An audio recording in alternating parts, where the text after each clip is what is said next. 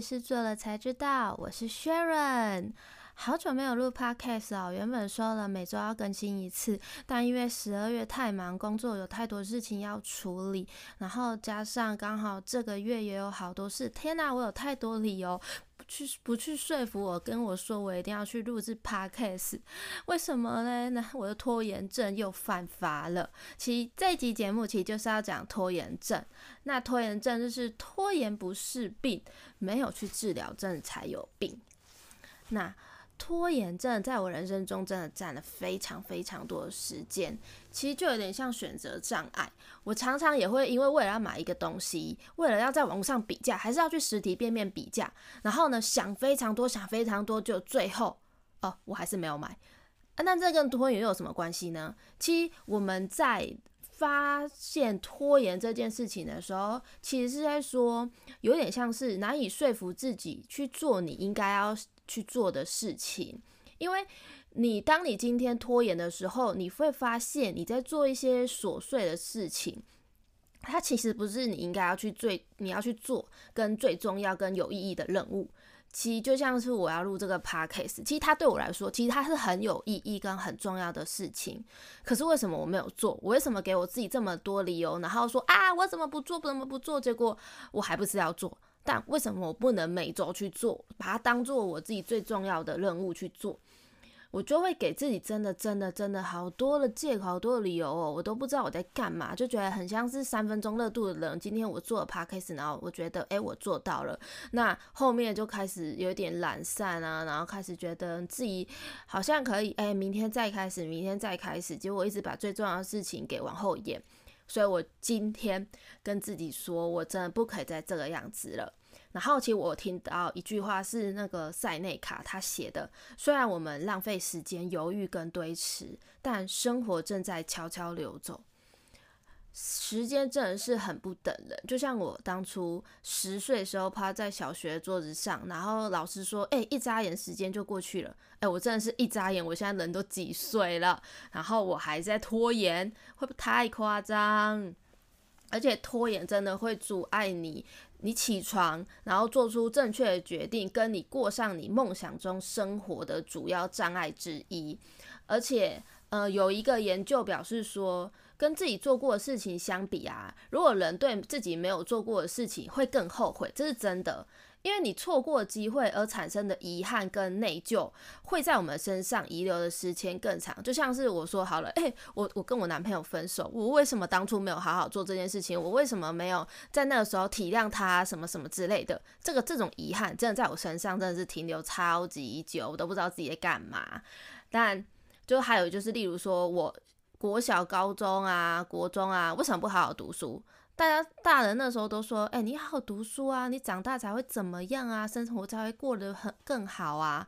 哎、我现在真的内心真的有把这一句话好好刻在 脑海里，就是我以后有小孩，这一句话真的我又会老话重谈的跟跟他说，因为我其实觉得不是因为你读书读不好，或是你怎么样，而是我其实就是懒，我真的是懒懒惰症。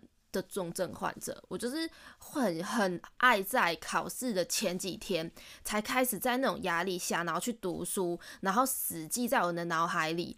但其实读书就是一个时间上的堆积，你必须每天的去练习，然后每天的去重复去看你想要看到的知识，跟你把它吸收在你的脑海里，你才有办法在最重要的那一天把它发挥出来。但我很很容易就会希望在哦有压力的情况下，然后去做这件事情，反而会让我觉得好像可以记得更好，然后记得。这种内容会更完整，但其他根本就没有，因为毕竟你考完试你就忘记了，甚至你在考试的途中，你就会想到说，哎，这个我明明看过，我为什么就写不出来？我根本想不到啊！我明明就看到，我可能上一分钟才刚把书盖起来，然后下一分钟打开试卷看到那一题，啊，谢谢我死定了，我真的不会。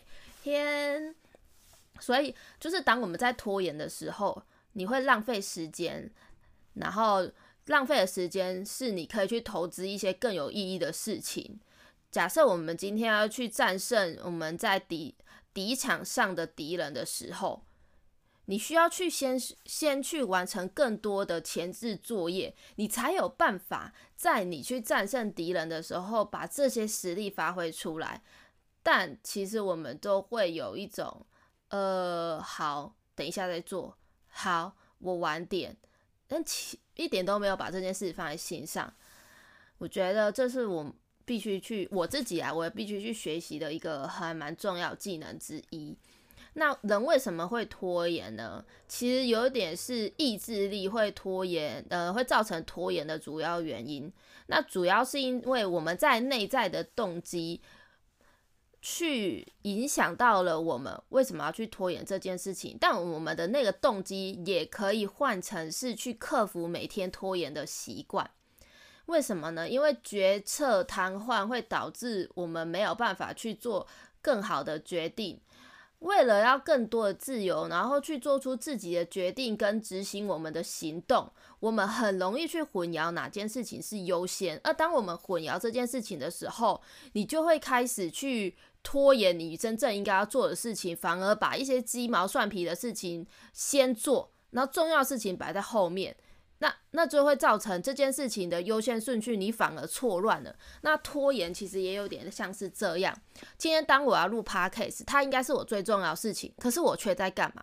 我却一直在去思考说，呃。这个音乐要怎么搭？这个地方要怎么剪？草稿要做什么？然后前置作业干嘛干嘛干嘛？想了一噼里啪啦哦。但最重要的是什么？最重要是要拿起、打开你的麦克风录 Podcast。结果我没有录，这这就是有一点倒倒过来了。但我当然知道，就是我刚刚想的那些，其实也是应该要去做的。但我其实最重要就是，我只要其实我应该是打开麦克风，我开始录制了。我录制完之后，其实我就会有满满的灵感，跟我已经前期准备好，说我该怎么去剪辑啊，怎么去把这件事做好。我觉得拖延症是我一个呃了症状重症之一了。然后我真的是看到很多很多拖延造成的遗憾太多。这些事情发生，就是可能你在路上啊，然后你可能就会听到妈妈在骂小孩说：“哎，你今天这作业为什么不不先写好？那你你这东西为什么不先弄好？那你刚刚说你要拿，你为什么不拿了？你在那边骂小孩，然后小孩可能就觉得啊，没什么啊，怎么之类的，或者是小孩觉得还有更重要的事情要去做，然后妈妈妈妈觉得你不是当初说要做这件事情，你怎么又不做了？”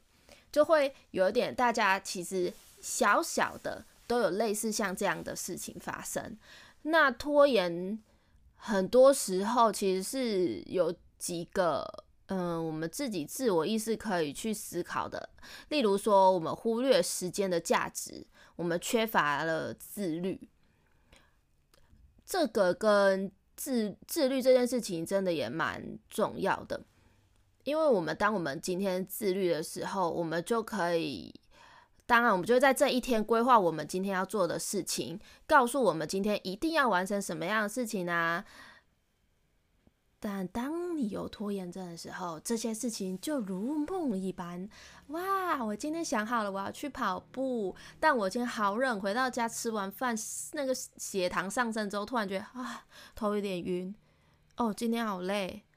工作好辛苦哦，哈，还要走过去，还要骑车出去运动，好远啊！还是在家运动就好，在家开 YouTube，然后自己拿瑜伽垫运动。好，所以上个厕所，瑜伽垫铺好了，做个五分钟，说哦，我今天做好了啊，我有运动了。虽然有做到，但它其实不是你原先该做的那件事情哦。其实我就在说我自己。我真的很容易会因为这些、这些、这些行为去影响到我自己。我其实也很想要自律的去过每一天，那也希望自己每天有个很小很小的时间上的改变。例如，我每天花五分钟去做一件事情，那这件事情，呃，如果它可以持续到一段时间，变成一种习惯的时候，我就可以加深这个五分钟、十分钟、十五分钟去做我真正要做的事情。我觉得我好容易因为这些懒惰啊，然后累啊、疲劳啊，然后就开始不去做我应该要做的事情。这也造就成我现在在我这个年纪，其实我还年纪算有一点不算年轻了，但内心其实有想过很多一些我诶，我小时候应该要去做什么，那我现在是不是就不会后悔？例如现在 COVID-19 好了，我现在不能出国，可是如果在我更年轻的时候，根本就没有 COVID-19 这件事情。我那时候选择出国，我可以看到更多东西。我选择了我想要做的事情，我人生想要做的方向。那我也许现在就可以得到我内心的那个梦想啊。例如说，我想要有一个属于我自己的家。也许我现在就有钱买了一栋房子。那但因为这中间我自己就是很容易受到某些事情的影响，然后去尝试了很多。那当我今天尝试的时候，其实就很烧钱。我就是没有在当下把这件事情做个更好、更完善的计划，然后也拖延了这些做完善计划的时间，导致于我现在内心想到这件事情，就觉得啊天，时间不等人，我真的好想回到年轻的时候，可是也不行。所以现在的我，为了不想要遗憾每一天，选择了去做我以前想做但我却没有去做的事情。录 Podcast 也是，录 Podcast 也是我内心想要做的事情，就是我也很想要去。做广播节目啊，然后跟大家互动啊，然后或者是也不用太，也不是那种很有名很有名广播节目，主要就是因为我有他中的宅女一样待在家，然后我也不太会去用那种交友软体去玩东西，但我很希望我看到的东西可以是可以跟人分享的。那这个分享的人在哪？我其实有时候自己对自己朋友讲，不一定代表朋友都会接受你的喜好啊，跟你想要做的事情，因为太多了，太多你想做的事情，又不是每个人都跟你一样。那当然就是希望可以这样子讲讲过程中，然后可以遇到一些诶、跟自己也有同好啊，然后自己也喜欢做这件事情的人可以聊天。然后再加上，其实我很叽里呱啦的。我虽然在家，我最爱的其实就是看第四台，但我其实嘴巴可以不停的、不停的、不停的恭维，就是很老恭维。然后我妹都说我真的是很像是那种。古代的那种三八灰，那边每天那间逛逛逛，我真的可以。以前下班的时候，我都已经跟我同事下班了，我还可以跟我同事再讲电话，再讲一个小时哦。我真不知道我是怎么做到的。就我妹也觉得很神奇，她说你们上班是怎样没有聊够，然后下班还要继续聊，还可以聊一到两个小时，真的是她觉得很佩服我。好好好啦，我们先回到这个拖延这件事情。拖延就是，其实有些事情可以去影响到，就是外在动机，然后跟基于这个目标的动机，还有我们自己的内在动机。因为当问这三个动机，其实真的还蛮想一个人去做一件事情的。外在动机有可能就像是有奖励啊，有惩罚，会去影响我们去做这件事情。例如我今天考试，我要考第一名，我考第一名可以得到。也许同班同学对我的敬仰，哎，哎呀，他好厉害啊！然后得到爸妈的赏识，哎呀，我小孩好棒棒！得到亲戚说，哦，你小孩好棒棒，然后你自己也会骄骄自喜。然后惩罚就有可能，今天如果我考差了，然后可能就会被爸妈骂，然后或者是被老师骂。然后上班如果是上班做好，当然是被主管奖励；上班做不好，哦，可怕了！哦，不只是主管会骂你，同事也会干掉你，毕竟你可能影响到大家。所以，当人们在做一些，就是这个外在动机会影响到我们去采取行动这件事情。如果当人们不去做他们不想要做的事情的时候，他们的快乐是会减少的。这当然啊，我就不喜欢读书，你逼我读书，我当然不会去读书。因为我们大脑释放的那个，我记得是多巴胺，它就会减少。因为我们大脑力是需要一点劳动跟创造力的活动。如果我们的外在动机减少的话，其实很难让我们去有所行动。然后再就是基于这个目标的动机，嗯，对于这个目标来说，就有点像是我想录 Podcast。那我想录 Podcast 的原因的目标到底是什么？我的目标就是我其实很喜欢跟人家沟通，喜欢聊天，然后也希望我可以看到。听到的资讯也可以跟大家分享，跟网络上的朋友交交朋友。天哪，我差点要说出一些比较老的名词，想跟云上的朋友、跟云端的朋友当朋友。天哪，现在是大家都在讲这种吗？我真的觉得我好老。好，然后再来就是内在动机。内在动机就是我其实对于录 podcast 的人跟去做 podcast 的人，觉得其实我也有点。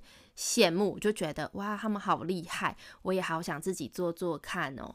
所以这其实是我如果三个来说，我的外在动机、基于目标动机跟内在动机，其实就是像这样子的事情。但为什么我还是会拖延？因为我就是一个懒惰的人。我的懒惰不是因为我什么都不做，而是我的做都在脑子脑中做，就是我脑袋已经想好我要做什么了，但我却没有去做，然后我也没有强迫自己要去开始。当然，我觉得我们也不能一直用拖延、懒惰来解释自己的行为啦。主要是说，每个人其实对内心的渴望的程度来说，我例如像这个十二十二月好了，有点我的舒适圈。我其实这个月工作也好，或者是呃家庭也好，其实就是一种处于平衡的状态。然后你也没有感受到以往那种可能工作中庞大的压力。在这个时候，你会突然觉得发现，哎，这个月我过得有一点开心，有点舒服，然后就有点想要放纵自己，跟朋友出去玩，然后跟去做一些其他事情啊。但真正重要的事情，应该是我原先就已经制定好的目标，就是我想要录 Podcast 这件事情，却我却拖延了它。因为其实放松不是拖延啦，因为当你今天放松的时候，也许会让你充满能量，可是放松也会让你失去想要前进的动力。所以当我们在拖延的时候，其实会会耗尽掉我们自己的精力。然后我的，因为我自己内心会放着这件事情，会觉得说我要去做，所以我会有压力。那这个压力一直一直产生，其实就会变成抑郁。我有可能到最后，我就会说我不做的的这件事情会还蛮大的。但反之，如果今天像我现在，我打开了麦克风，我来做这件事情，哎，我真的是放松的，因为我就知道说我今天有把这件事做出来。然后，如果当我把这个音，就是我今天录制的这个东西又剪辑好的话。哎，我跟你说，我会觉得我这一个礼拜工作做完了，不是因为，呃，不是，不是因为我觉得我好像把这件事丢出去，而是我觉得我对自己又更负责任了。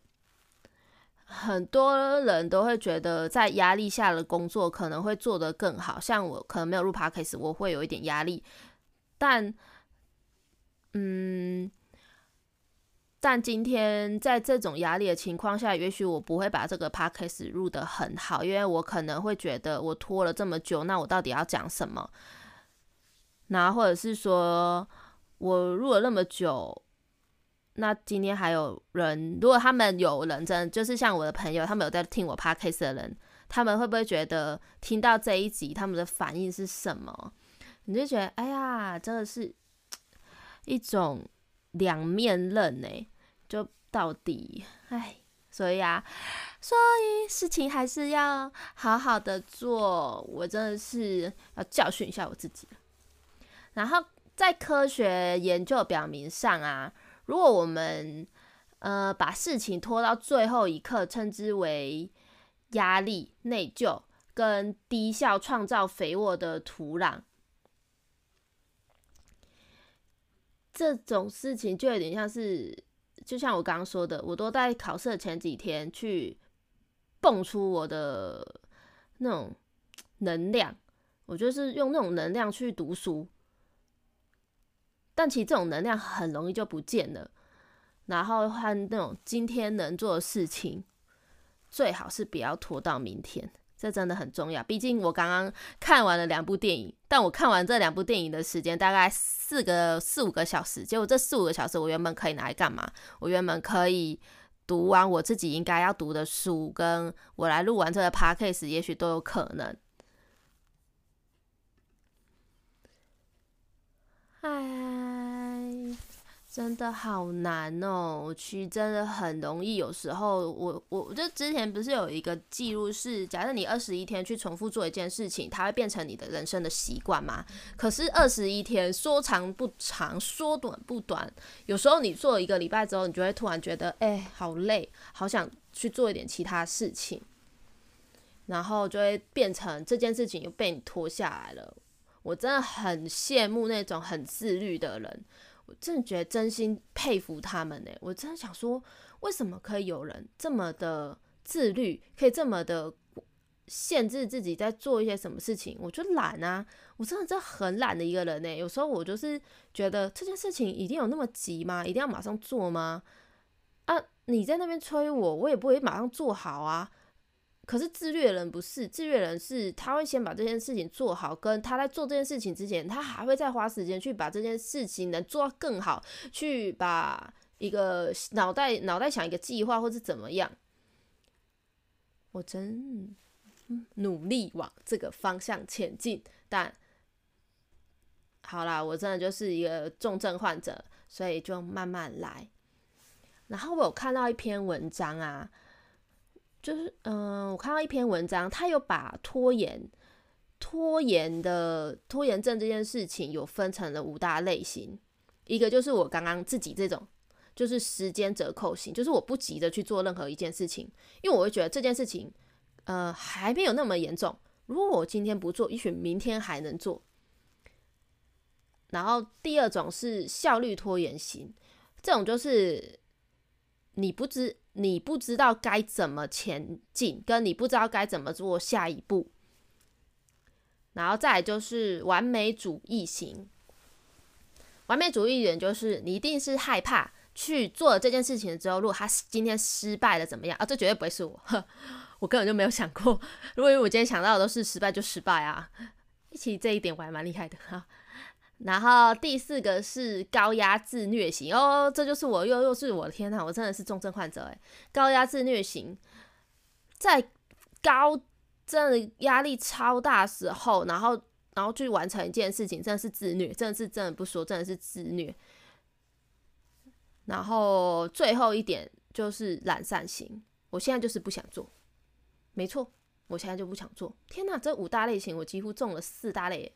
不管是重症，我只差那个完美主义，我其实也没有那么完美主义。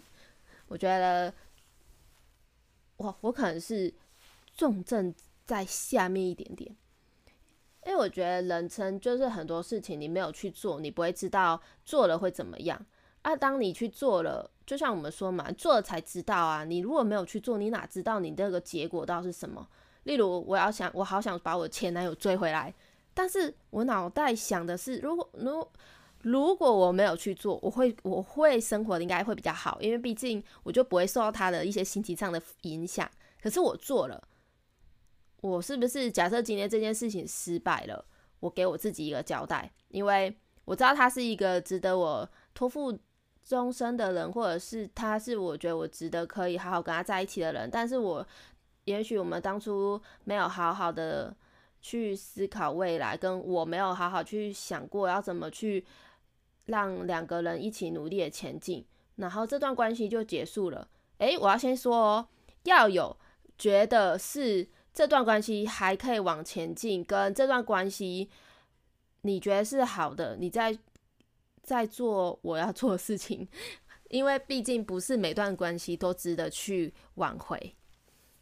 那我做的就是，我觉得我对得起自己，我我努力了。那当然，如果失败跟他是成功与好，我当然失败就是难过，成功就是 happy 啦，耶、但但就是这样。然后这篇文章当然也有教说，如果当今天你有这五个类型的时候，你大概要怎么去解决它？那第一个就是时间折扣型。时间折扣型的话，就是我不急着去做任何事情。那当然，你不急着去做这件事情的话，你应该在脑海中要有一个清晰的蓝图，就是我要去怎么做，然后要花多久的时间去做它。那当你今天脑海中有这件事情的时候，你就很容易去解决你要去执行事情，然后跟你的一个外在动机就会有了。然后再是效率拖延型，不懂得如何起步。首先你要搞懂的是你的。这个第一步到底是什么？第一步也许是你根本就不懂怎么去做这件事情。也许我想要创业，那你是不是不懂得创业的方向啊？跟你想做什么？那我觉得这就是你应该先去了解，要把所有你想做的事情都列出来，然后把每一件事要做的事情它的优缺点跟要怎么做先写下来，或者是写完之后你列个表。也许你就会突然发现这件事情更清晰了。当你更清晰的时候，就会很容易知道说我的第二步是什么。再来是完美主义型。我认为完美主义的人是因为他们的标准都蛮高的，所以有时候因为标准太高，也很容易会让自己有一种困惑，就是清楚自己不管再怎么努力，也不可能尽善尽美。那当然你知道这件事情，可是为什么你如果这你索性什么都不做的时候，你有没有想过，也许你其实是做得到的，但你宁愿不做，你就会变成，嗯，别人会觉得说你可能能力不够，或者是怎么样。但其实，我觉得完美主义型跟拖延症有一点小小的分隔，诶，因为他们不是不做，只是因为害，因为觉得他们有可能都真的是评估过了，发现自己做了也没有多好。那那干脆就不要做。当然啦，如果你是完美主义，你只是因为害怕失败不去做的话，其实还有一件事情就是你对放下你对完美的执着，因为高标准的规格规格去对你的工作，其实并不会更好，反而会让你因为这件事情会影响其他人，一拖再拖。因为你要认清，就是每个人跟自己是不一样的，因为你不代表全部。如果你把你的工作成果跟你的自我价值混为一谈的话，你很难可以在你的工作跟生活达成一个平衡点。那这当然是可以一个解决的方法啦。然后再是高压自虐型，诶，高压自虐型它有特别去区分说，你应该是属于被动还是主动拖延。因为高压自虐型的话，有些人是我就是那种主动拖延型。我知道我自己，呃，做不太做不太到，呃，不是做不太到，而是我知道我在压力下，我可能可以读得更好。那我我因为我很了解我自己，在压力下，反而我会更专注于我想读的书跟我要做的事情。那我宁愿选择晚一点开始，那这个效果也许会。比我每天读书的效果都来得好，所以我有时候会是主动拖延型，但是被动拖延型就是像是另外一种是，我其实是在想明天再做而已，然后抱佛抱佛脚的效率更高。那我觉得如果是这一种人的话，可能就是要特别了解自己到底是属于那种哪哪哪种类型，然后有策略性的去执行你想要做的事情。第五点，懒惰型。我现在就是不想做，我就是懒，我就懒。那我就是想摆烂，因为身边太多太多的诱惑了，跟可能太容易分心，会导致你就是不想去做这件事情。那他通常他的解决方法就是。你可以用正念去正念思考你现在要做的这件事情，跟静下心来去思考。我今天假设我躺在这张床睡四个小时，跟我去做这这件事情四个小时的优缺点到底是什么？你要想哦，明天也可以睡这四个小时，但你明天有时间去做你今天要做的事情吗？大概类似像这样吧，正念思考，然后把自己的应该要去做的事情去给完完善啊，然后把它解决掉啊，然后去做更好啊。今天就大概讲了一下拖延这件事情给自己带来的种种影响。嗯，其实说好了，就像当初我去澳洲打工好了，我那时候刚好是去澳洲打工的一种盛况吧，就是每个大学生刚毕业的时候都有可能会选择去澳洲打工做这件事情，一是为了存钱，二是为了觉得还蛮有趣的，因为刚好那时候才刚开放哦，嗯，去打去国外打工这件事情。所以很多人会抱持着，嗯、尝鲜啊，然后去做这件事情。那我也是，我也算是其中一种，但我却让我自己的拖延症去影响了我自己。我让我自己，嗯、觉得说，其实我可以等毕业后工作一年稳定了，我再去，然后跟我把一些事情给做好了，然后我再出发。其实没有，其实我现在蛮后悔，我自己应该要更早出发的。因为我觉得我更早出发，会有更多时间去体会更多事情，而不是像现在这样，我只选择了我半年或是一年，然后去体验我去澳洲打工这件事情。打工不是为了只是存钱这个目标而已，打工是为了让自己在工作之余，跟或你工作之后，你有了你想要换换位思考，你想要有一个不同的人生轨迹的时候，也许你可以去尝试打工。这件事情。那打工不代表去占据你人生所有的一部分，它只是占据你人生中的某一个时间而已。时间是不等人的，所以当你去做，你才会知道发生什么事情。做了就即便后悔了，你一个月回来也没有人会笑你，因为你代表了你做了。成真正去做到的，真正去做这件事情的人是不会被笑的，他只会被大家欣赏，因为代表你有这个能力，跟你对自己是很有梦想跟期许的，然后才会去做这件事情。那希望这一集大家听到之后，可以稍微为了我离上一集非常久之远，然后，嗯，希望大家还是可以听得很开心。